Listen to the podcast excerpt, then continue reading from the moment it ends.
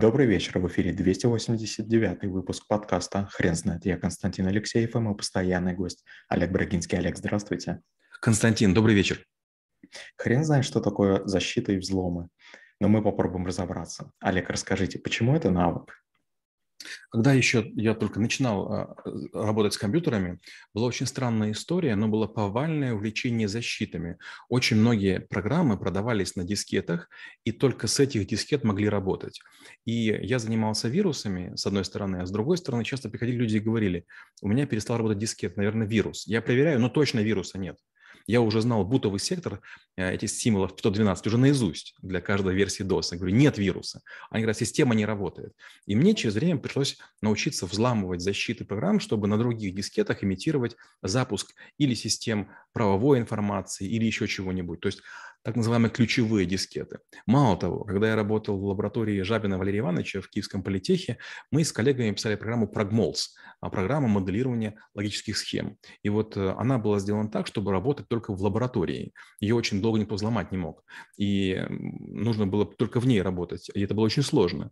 И вдруг какой-то момент мы узнаем, что один из значит, э, наших однопоточников это взломал. Мы его там пытали, там, зажимая пальцы в дверь, рассказывая, как это сделал. То есть раньше пиратство было очень сложным, потому что извращались программисты в способах защиты. И учитывая, что платить за программу никто не хотел, небывалых высот достигли крекеры, в основном это не хакеры, хакеры ломают удаленные системы, а крекеры ломают как раз системы, которые локальные. Они как раз занимались тем, что приручали дискеты и продавали, там, допустим, за процентов 10 стоимости. Олег, а скажите, пожалуйста, а насколько верно утверждение, что э, все возможно взломать? Абсолютно верно. Э, несколько раз, три раза было такое в моей жизни, что я не мог взломать системы, но у меня был товарищ, хакерский кличка Крок-2, не могу назвать его, но вот я трижды к нему обращался, и трижды, когда мне не было возможности взломать, он меня выручал. Да, на моей практике не было систем, которые мы бы не могли взломать. Олег, скажите, пожалуйста, если это вопрос а, человека и средств, то о какой защите мы тогда говорим? Не совсем так. Это еще вопрос инструмента. Например, для того, чтобы вы были более-менее таким серьезным, серьезным взломщиком, вам потребуется, ну, примерно 1200 долларов. То есть вам нужно несколько компьютеров, вам нужно много приспособлений, с помощью которых вы можете подсоединять разные устройства. Вам нужны карманы для винчестеров, вам нужны внешние, э, внешние специальные такие блоки, чтобы туда а, винчестеры класть, которые являются, там, скажем, там по Type-C работают. Вам необходимы всякие разборные станции, куда вы можете вставлять э, мобильные телефоны или другие гаджеты. То есть, к сожалению, стол хакера, он стоит плюс-минус 200 тысяч. Это первое. Второе, это, конечно же, софт. А для того, чтобы вы могли нормально работать с разными видами систем, вам предстоит покупать системы разные. Например, я использую IDA, интерактивный дизассемблер, он стоит денег. Дальше, допустим, я использую программу Elcomsoft, это там Distributed Password Recovery, это программа, которая позволяет подбирать пароли на большом количестве машин они тоже стоят денег. То есть даже если вы хакер, вы вообще все взломать не можете. То есть кое-что вам нужно покупать. Это очень скоростные процессора, это очень поразительные винчестеры, это самая быстрая память. Ну и, конечно же, безусловно, это там другие специальные компоненты. Олег, расскажите, пожалуйста, что можно посоветовать людям для того, чтобы защититься от подобного вида взломов? Ничего. Это очень быстрый ответ был. Олег, хорошо. А вы не могли бы тогда рассказать методологию взлома какой-либо программы? А, первая сложность – это определить, когда срабатывает защита. Когда, вот, допустим, я преподавал взломы э, в вузах, я использовал программу Neopaint. Она, может быть, не, не очень современная, но в ней очень наглядно виден момент защиты. Вы работаете э, в программе, рисуете, это предшественник фотошопа, но примерно каждую минуту а, вдруг все замораживает, называется фриз, бодренький человечек выходит, показывает плакатик «Купи мой софт», под мышечку и уходит. И пока он на экране, примерно там секунд, не знаю, 15 вы не можете работать. То есть каждую минуту возникает этот человек. Это, конечно, плохо с точки зрения того, что ты не можешь пользоваться программой, но хорошо для крекера. Почему? Вы точно понимаете, что если вы взломали, то человечек не появится через нужное время. Когда я взламывал, допустим, там систему 3D Max, я сделал 30, 76 э, коррекций, то есть 76 зон, где была коррекция. Получается, что нужно очень долго работать с софтом, чтобы понять, что все, в конце концов, уже не осталось пятен защиты. Поэтому это два способа. Первый способ – это когда крекеры подменяют какие-то DLL, это Dynamic Link Library, это библиотека, которая содержит набор функций, и э, процедура, которая проверяет подлинность программы, она просто скомпрометирована. Но это не очень считается красивым. Гораздо круче считается научиться сделать кейген, генератор ключей, так, чтобы программа оставалась не модифицированная, но выводили некий сертификат, лицензию или файл подсовывали, и программа считала, что она может работать. Это считается высший пилотаж. Олег, расскажите, пожалуйста, а человек, который пройдет у вас обучение в школе трэблшутеров, сможет э, также виртуозно взламывать а, инструменты и программы?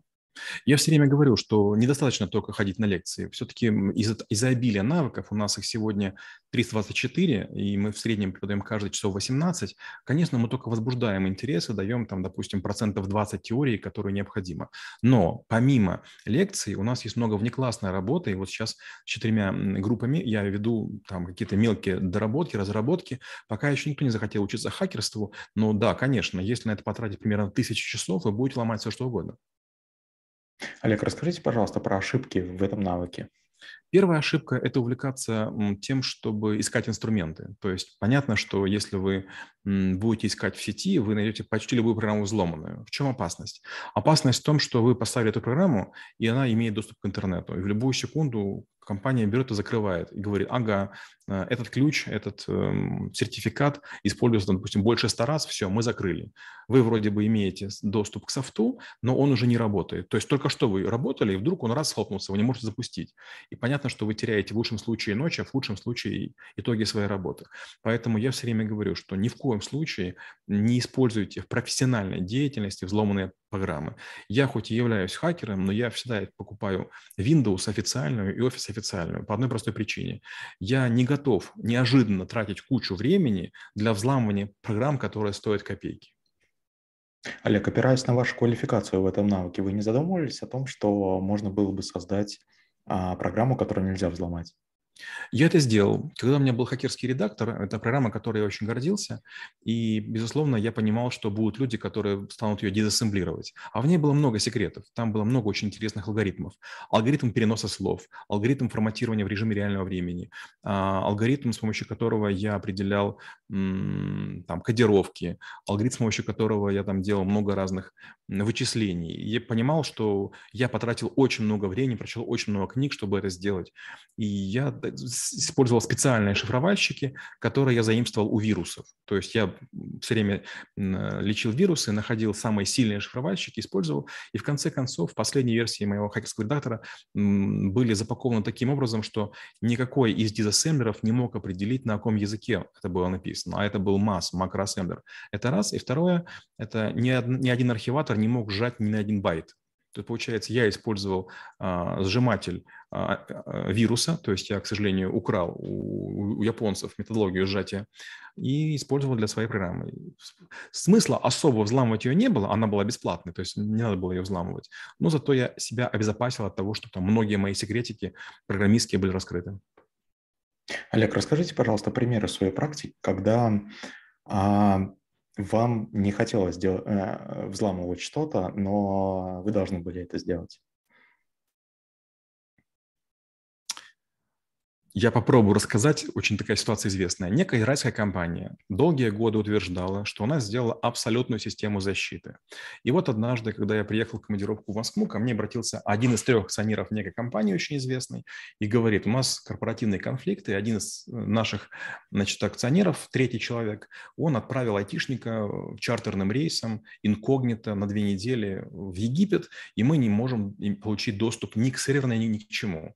И мы договорились, что там за определенные деньги за 24 часа, значит, мы это сделаем. Я позвонил своему бывшему коллеге, а, и с его помощью мы взломали за 24 часа 6 минут, мы взломали серверную, мы взломали BIOS, мы взломали базу данных, мы взломали доступ к серверу, мы взломали там аппаратный ключ. И как только мы это сделали, мы не очень много, много, много денег заработали, вот, но тут же ко мне там через несколько дней приехала представительница этой компании и говорит, мы готовы заплатить вам 100 тысяч, чтобы вы никому не, не говорили, что мы вас взломали. Я сказал, нет, оставьте деньги себе, я все же буду гордиться, что мы взломали. Олег, расскажите, пожалуйста, вот такой интересный кейс. Каким образом а, всемирно известные хакеры берут для себя цель? Трудно сказать. Дело в том, что очень многие хакеры, они э, начинают с того, что ломают какие-то вещи и зарабатывают деньги. И я тоже это проходил. За, каждый, за каждую взломанную программу, которая помещалась на компакт-диск, в середине 90-х лично мне платили от 100 до 300 долларов. Это означает, что году 95-му я уже в деньгах купался. Квартира стоила 4000 долларов. То есть как бы я взламывал среднюю программу за ночь. И наоборот, были дни, когда я бы хотел бы поработать, а только не было, никто ничего не приносил. Вот, поэтому в какой-то момент времени вы уже в деньгах не нуждаетесь. И вот многие хакеры, в том числе западные, они имеют некую идеологию. Они начинают атаковать Северную Корею там, или Китай, или Россию. Как выбирают цели, не знаю. Я ни разу против хакеров не работал. То есть я занимался тестированием систем и взломом за деньги, но часто я делал это для самих компаний, для Motorola, для IT, для, для Intel и так далее. То есть я вот попиратствовал в студенческие годы, и года после 99-го я ни разу не делал коммерческие взломы за деньги без ведома владельцев. Олег, спасибо. Теперь на вопрос, что такое защита и взломы, будет трудно ответить. Хрен знает.